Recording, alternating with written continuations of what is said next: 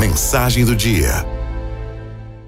A professora pediu aos alunos que fizessem uma redação e, como tema, estabeleceu o seguinte: O que gostaria que Deus fizesse por você? À noite, corrigindo as redações, ela se depara com uma que a deixa muito emocionada. O marido entra, vê a mulher chorando e diz: O que aconteceu, meu amor? Ela responde: Leia esse texto. Era a redação de um menino e dizia assim: Senhor, esta noite eu te peço algo especial. Me transforme em um celular. Quero ocupar o seu lugar, viver como vive o celular dos meus pais. Quero ser um celular, Senhor, e me sentir especial. Reunir a minha família ao meu redor, ser levado a sério quando eu falo. Quero ser o centro das atenções e ser escutado sem interrupções, nem questionamentos.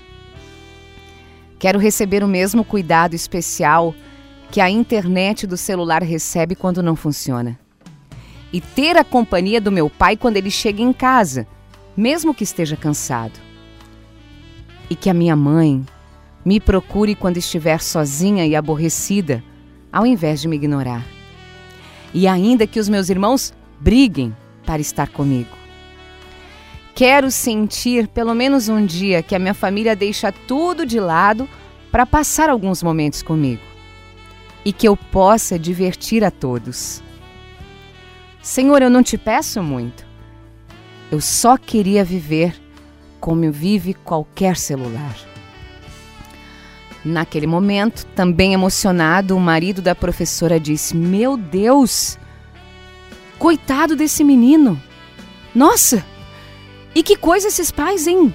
Que relapsos! Pobre criança deve se sentir muito abandonada.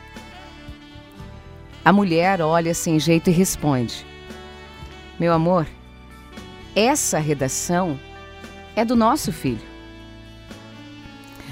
Avalie bem. Será que você não está deixando de lado sua família por causa do vício nas redes sociais? Saiba, essas distrações fazem um bem momentâneo. Mas nada substitui a felicidade que uma pessoa amada pode te proporcionar. Não deixe as pessoas de lado. Um dia você vai sentir muita falta delas. E daí será tarde demais.